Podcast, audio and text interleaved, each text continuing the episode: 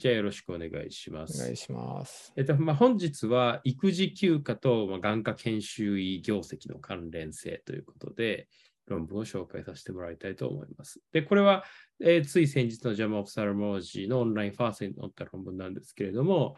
まあ、この育児休暇とかはい、いわゆるこう一時的に眼科研修を離れたときに、その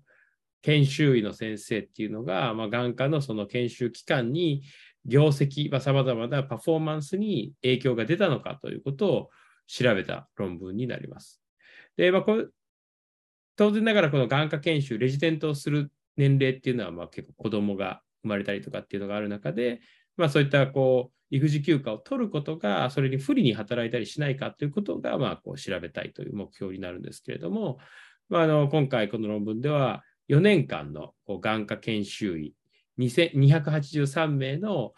さまざまな教育記録っていうものを多施設でクロスセクショナルにレビューをしたところ、まあ、この中の44名、16%がこの研修期間中に育児休暇を利用していたと。で、まあ、様々な角度から検討した結果、まあ、試験の成績評価の点、また、あの研究活動、まあ、リサーチですね。で、また手術の数などっていう指標に関して、休暇を取得した研修医と取得していない研修医の間に、ま、差は確認されなかったということで、まあ、の研修医の評価やパフォーマンスというものに関して、育児休暇を取っていることがま不利に働くということは、あの今回の結果からはなさそうということで、まあ、研修に対する適切な育児休暇というものの取得をま支持するような内容であったというふうな結果になります。で、近年、まあ、このようなその働き方改革って日本でもたくさん言われてると思うんですけれども、あの育児休暇の取得というものが、こう手術などの影響にどう影響するかと。まあ、あの眼科だけじゃなくて、あのジェネラルサージャリーで一般的な外科とか、まあ、その他の外科領域でも、すごくあの研究が盛んに行われていて、あのピアレンタルリーブというこう育児休暇というものとサージャリーってパブメドに入れると、155件引っかかるんですけど、もうほとんどがこの10年ぐらい、すぐ急速に伸びてきていると。で、まあ、今年ももう去年よりも増えそうな勢いで、あの論文がすごく増えてて、まあ、あのホットな領域の一つかと思います。で、まあ、なぜこういったものがこの注目されているかということに関しては、まあ、先ほども言ったみたいに、この研修医時代っていうのは、こう年齢的にあの家庭を持つ時期と重なっていることが多く、まあ、日本でもそうだと思いますけど、あの初期研修から後期研修の間ぐらいに結婚する人っていうのは多いと思いますし、まああの子供を持ったりすると。だから外科研修のかなりの部分、結果研修医の人っていうのは、この研修中に子供を持つことになり得ると。で、このもし仮にこの研修のために子供を持つことが遅れた人の女性、女医さんとかっていうのが、こう一般集団と比較して、この不妊になる割合が増えて、さらにキャリアの不満や燃え尽き症候群となる割合が高くなるということが、これまで報告をされていると。まあ、つまり、この外科研修が大変だから、あの家庭を持てないとかっていうような、その外科研修のせいでそういうふうになってしまったりすることが、まあ、これはアメリカのあのあくまでもデータですけれども、あのその今後その後のキャリアパスに負の影響を与えるリスクっていうのがあることが言われているとか、でさらに、まあ、この育児休暇っていうものはこう、女性本人だけじゃなくて、あの夫であったりとか、まあ、養子をも取るあの父母とか、まあ、あの他のパートナーと呼べるような存在だとかっていうものでもあの必要不可欠で、まあ、こういったもの、男性側もこの育児休暇を取って子供を取ることは子供や家庭にとって重要であるというようなことが、まあ、すごく認識されてきている中で、あの実際、外科医っていうのがこう育児休暇を取ることで、あの自分の例えば症例を回してもらう数だとか、評価が悪くなるんじゃないかっていう心配をしているというような背景がまああります。で、まあ、そういったのに、まあ、アメリカではさまざ、まなプログラムが組まれていて、あのこれもつい最近、2022年の7月以降に、このあらゆる研修医プログラムの人っていうのは、6週間の有給の育児休暇っていうものを取れると。まあ、そのプログラム側が提供することを義務付けていたりだとか、あと、アメリカの専門医会というものは2021年の7月以降、この研修期間中に6週間休んでも、その分研修期間を延長するとかっていうことをせずに休めるようにするということを、まあ、認めるということを義務付けたりとか。で、他にも、あの、そういったその育児休暇によって認定が遅れそうな時に時間ベースじゃなくて、その6週、6ヶ月分の遅れている部分もきちんと結果として評価する何かを提出できれば、それを認定するということをまやったりとかっていう、まあ、様々なその工夫をして、まあ、育児休暇とか、様々なこのちょっとフレキシブルな働き方っていうことができるように、まあ、みんながきちんと、あの、プログラムを全うして、研修をして、まあ、いい医者になるっていう道を閉ざさないようにするということを、まあ、努力づけるということが、まあ、行われてきていると。で、しかしながら、まあ、こういったのは、あの、義務付けられたりはしてるんですけれども、まあ、依然としてそれらっていうものが、その、実際に実行されているかとか、まあ、その研修医とか、プログラムの結果自体に影響を与えているかということは不明確だったということで、まあ、今回それを調べてみたと。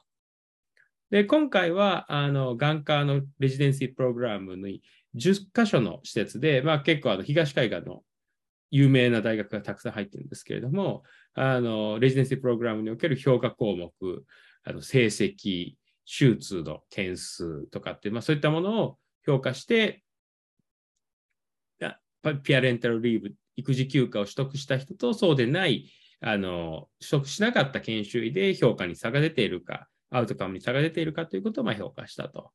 でまず一つ目のテーブルでは、こう研修医、あの、ピアレンタルリーブを取った研修医と取っていない研修医をま比較をして、どんなグループだったかというものを見ているんですけれども、あの、やはりこう、育児休暇を取得した人っていうのは、もともと子供が、えっと、いた人、まあ、研修医になる前に1人以上の子供がいた研修医というものは、研修になる前に子供がいなかった人に対して、あの有給休暇を取得する率が高かったと。いうふうになっています。まあ、数としてはだいたいあの34%ぐらいの人が、もともと子供、あ、研修、えー、と、育児休暇を取った人の34%ぐらいは子供が1人以上いたのに対して、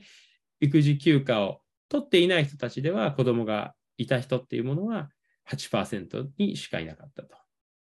で、えっ、ー、と、他の人種とか性差っていうものに関しては、両軍間にはま差がなかったというふうになります。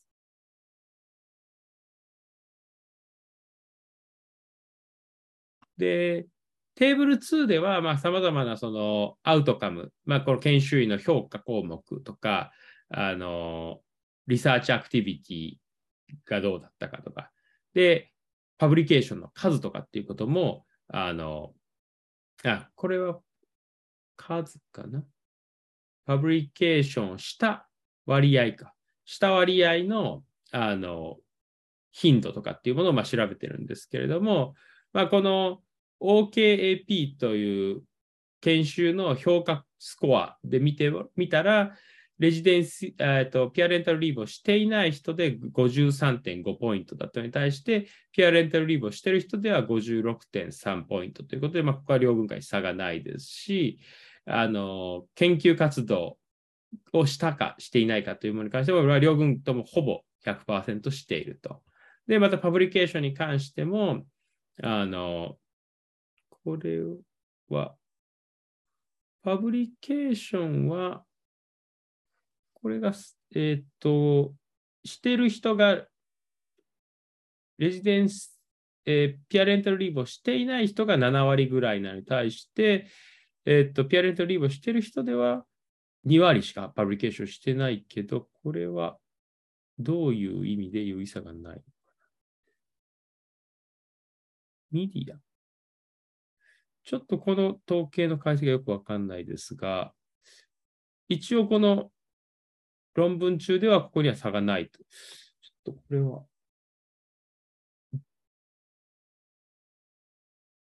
差がないというふうな書き方をしていたんですけど、こうちょっと統計、僕の数字だけ見ると差があるように感じるんですけれども、ちょっとまた調べておきます、ここは。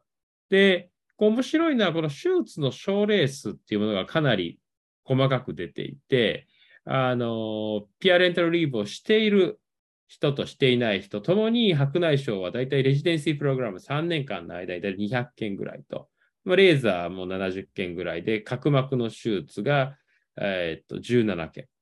で、まあ、これが手術の件数っていうのが、その、嫉妬したのか、少しでも触ったのかっていうことはちょっとわかんないんですが、あの、レチナルビトリアスも20件くらいはしていると。緑内障、緑内障が10件ぐらい。なので、かなりあのいろんな手術を研修自体に経験していて、まあ、ただこれはあの一部のアメリカをレジデントに聞くと、やっぱりこう施設間の差が多くて、いい施設はやはり症例が多くて、あまりやらせてくれないところではやらせてもらえないみたいなんで、こう、レジデンシープログラムの人気とかもあるみたいですけど、まあ、これに関しては、あの育児休暇を取った人も取ってない人も、あのきちんとできていたというような形になっています。で、えっ、ー、と、試験の、高等試験で、筆記試験の初回で合格したかどうかっていうものに関しても、両軍間には差がなかったと。で、ただし、レジデンシープログラムが終わった後にアメリカではフェローシップっていうのが1年か2年あるんですけれども、で、レジデントが終わった時点でもう開業したりとか、病院に勤めて、まあそれがマッチングしたらもう行かないっていう人もいるっていうのがアメリカのジョブマーケットなんですけど、レジデンシープログラムの後にフェローシップに参加したレジデントっていうのは、レジデンシープログラム、フェローシップに参加しなかったレジデントと比較して育児休暇を取得する確率が低かったと。まあ、つまりどういうことかというと、育児休暇をレジデンシープログラムの後にフェローシップにさらに行くっていう人は、育児休暇とか、まあ、子供を持たないという選択肢をする確率が高かったということで、あの、逆にレジデンシープログラムでも開業していくっていうような選択をするような人っていうのは、子供を取得する、育児休暇を取得する傾向が高いというような形になっています。なので、やはりこう今後のキャリアを見据えて、より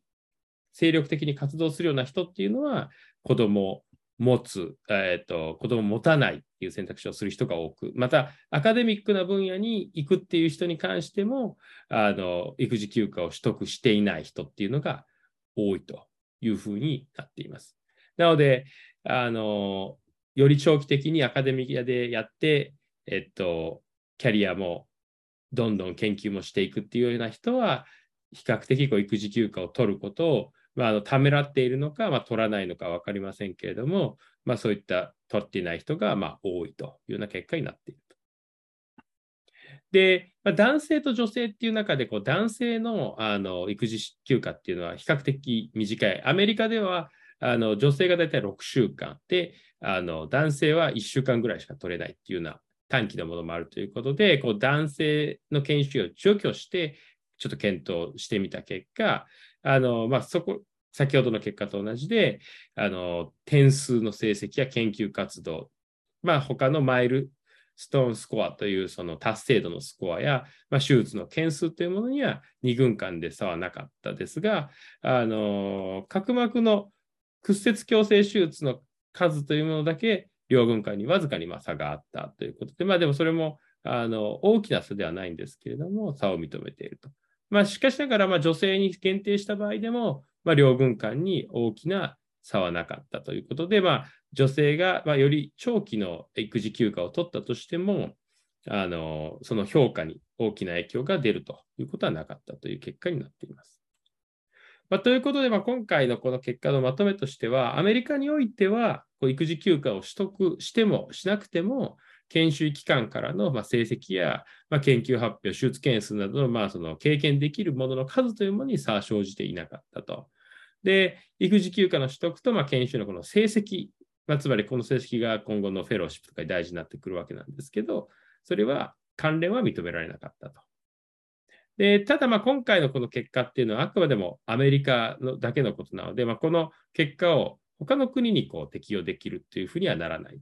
また、これはレジデンシープログラムね、かなり初期のアメリカで言えば眼科になって最初の4年間、まあ1年目は前科もあるので、3年目までの話だけなので、まあ、よりその後のあのキャリアパスにおいてどうなっていくとかっていうのはまだわからないということで、まあ、あのこういったその良い研修環境を実現することが、まあ、最初言ったその燃え尽き症候群とかっていうようなものを防ぐというにもつながりますし、まあ、あの男女ともに幸福でこう柔軟性のあるプログラムということをすることで、まあ、より長い期間、その眼科プログラムからのいい眼科医を育てるという意味には大事になってくるということで、まあ、こういうのが今後も大事だろうということで、まあ、占められていました。で、これ、あの、いいペーパーということで、まあ、ジャム・オブ・サラモージのポッドキャストで、あの、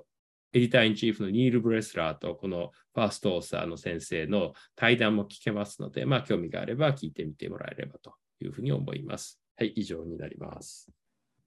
あありがとうございました。はい、まあ、らしい、らしい、あれやね。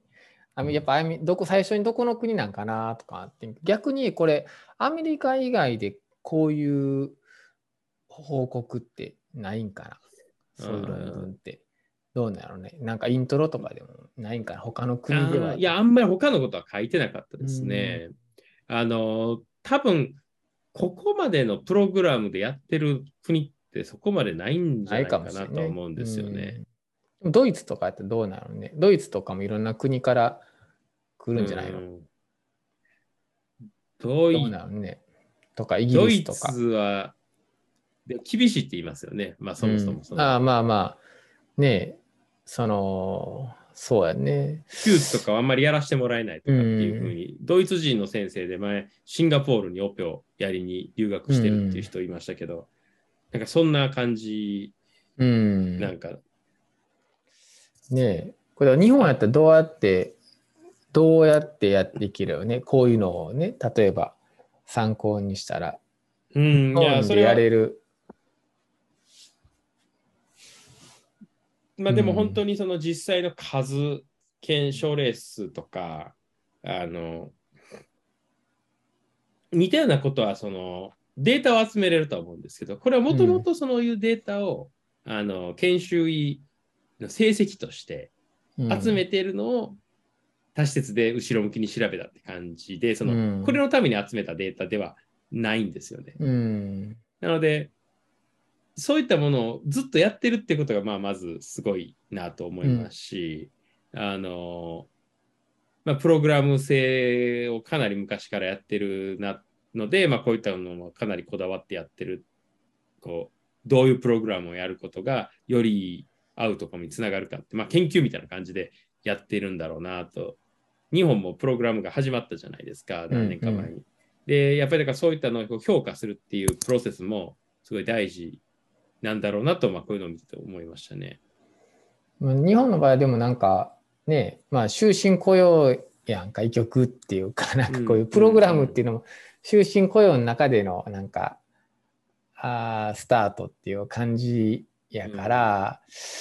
うん、ねここれはプログラム終わったらまた全然違うところにまた行くやん。そうですね。この成績を持っていくので、だからかだからそうそうそうそうそうそう日本はだからそのこのプログラムをっていうのはやっぱりその後も、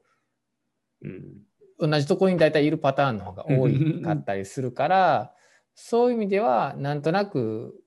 まあ、日本だから終身雇用の雇用形態っていう中のなんかものと就活のああいうのとなんか、ね、ある会社に入ってっていう感じなんと一緒やから、だからこそその研修終わった時点でのゴールまあある程度うちでもこう設定していろいろやってんねんけどね。でもそれってなんかやっぱりその時その時の人数入ってくる医局の局医の人数ってやっぱりこう、うん、まあばらつきがあったりするじゃない、はい、そういうのにすごくこう影響を受けて同じようにやってるようでなかなか同じように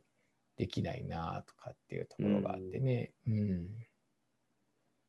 うん、難しいなっていうのがあるよね。こういうのは多分だからもう 定員いっぱいにやっぱなるんかな。まあ眼科はまあ人気だからもう絶対なると思いますけどね。うん。基本、まあその田舎とかだったらちょっとわかんないですけど、言ったらあの、マッチングシステムと全く同じものがあの、う日本のマッチングと同じようなシステムはもともとアメリカのこういうレジデンシーのマッチングのために確か作られてるはずなんで、それを真似してるのが、まあ、日本のあの研修医のマッチングそうだね。だと思いますから。だから、まあ、いろんなことが結構多分どこの大学でも日本って結構研修医とかにその依存してることが多かったりせえへん。うん大学によるかもしれれへんけど、例えば臨時手術とかありますと。なスタッフだけ臨時手術はできひんかったりとかするやん。うんってなった時に研修医の先生と一緒にやったりとかするってなったら研修医が例えば一人しかいいひんかったりとかしたらその毎日毎日臨時手術できひんよねって話になっちゃうよねっていう話。うん。でそういうのがこうで1人の時と3人の時と全然違うやんって話になるやんか。だからそうですね。毎年1人やったら毎年1人の中で多分システムを作ってって例えばそれでもできるような感じでいろいろ時間とかプログラム、まあその働き方のことに関しても人材配置にしてもしていくと思うけど1人の時もあったら3人の時もあってとか、まあ、5人の時もあってとかなんかそんなんがあると毎回そういうふうに変えられへんかったりとかするからそういうのも結構難しいなっていうところてか、やっぱりアメリ。カは、あの、これを評価するのは双方向なんですよね。うんうんだから、上、プログラムも研修医を評価しますけど、研修医もプログラムを評価してて、だから、例えば、3人になって全然研修したけど、症例がなかったとかっていうのは書かれるし、言われて、あの、そういうところはランキングが落ちちゃって、そすると人気がなくなるから、みんな来なくなったりするっていう、だからみんないかにそれやれますよとか、やらしますよって、で、実際ちゃんとやらすっていうのがすごい大事みたいで、だ研修だからそのアメリカであの放射線科やってる先生が言ってたのは、逆に取り上げれないらしいんですよ。言われるから。で、なんか、そうやる権利があるみたいな。だからそれもそれでちょっとおかしいなっていう側面あるけど、まあ、バランスなんだろうなと思って、なんか、プログラムだからこんだけやる、やらせますって書いてるから、それをやらせなあかんみたいなし、っていうのも、アメリカでは結構あるっていうふうには聞きますね。まあ何がいいか難しい。こういう感覚があるからやっぱああいうまあウーバーにしてもそうやしこうね双方向でこうんう星をつけるっていうのが、アイディアがスッと出てくるんやろうね。うん、なんでもそういうレビューにしてもね、うん、そうですね。うんそういう文化がやっぱあるんやろうなってお互いの。だから日本とかやったらそういうのってなかなかね多分できできにくい発発う想んそういうのなかなかねギスギスするみたいな感じになりそうですからね。感じかなっていう。なんかまあやっぱ、まあもちろんその国とかね、そこのシステムに合うようなシステムをまた作っていくのが大事なのかなと思うけど。まあでもこいう。でもこん今回のは本当にだからその確かに、まあ、そのスティグマっていう言葉を使ってたんですけどやっぱり研修期間中に子どものために休暇を取ることがやっぱスティグマ化してるって言って、うん、そのなんか罪みたいななんかこううんちょっとこう、やったら終わりみたいな感じで、こうお互いを持ってるというかなんかその研修医も不安。うん、取っていいって書いてるけどみたいな。取りにくいみたいなのが、うん。ほんまに影響あるかっていうのは調べて、まあ一応この、でもやっぱりアカデミアに行くような人が取ってないっていうのは、それをそうそう。そう警戒してるっていうことだと思うんですけど、だよね。うん。で、も、まあ、一応その中では取れてきてるっていうのは、まあいいことかなっていうので、まあ、あのーやっぱり高学歴な人で、そうやってこの時期を逃して、やっぱり不妊になるとかっていうような問題もあるということらしいので、そういった中の、まあ、問題との兼ね合いにはなってくるんだというふうに思いましたね。なるほどね。はい。まあまあ、でもすごい面白い、まあ、こういったのはすごい大事だと思うので、あの、ぜひ、なんか、ポッドキャストも面白かったんで聞いてもらえればというふうに思います。はい。ありがとうございました。はい。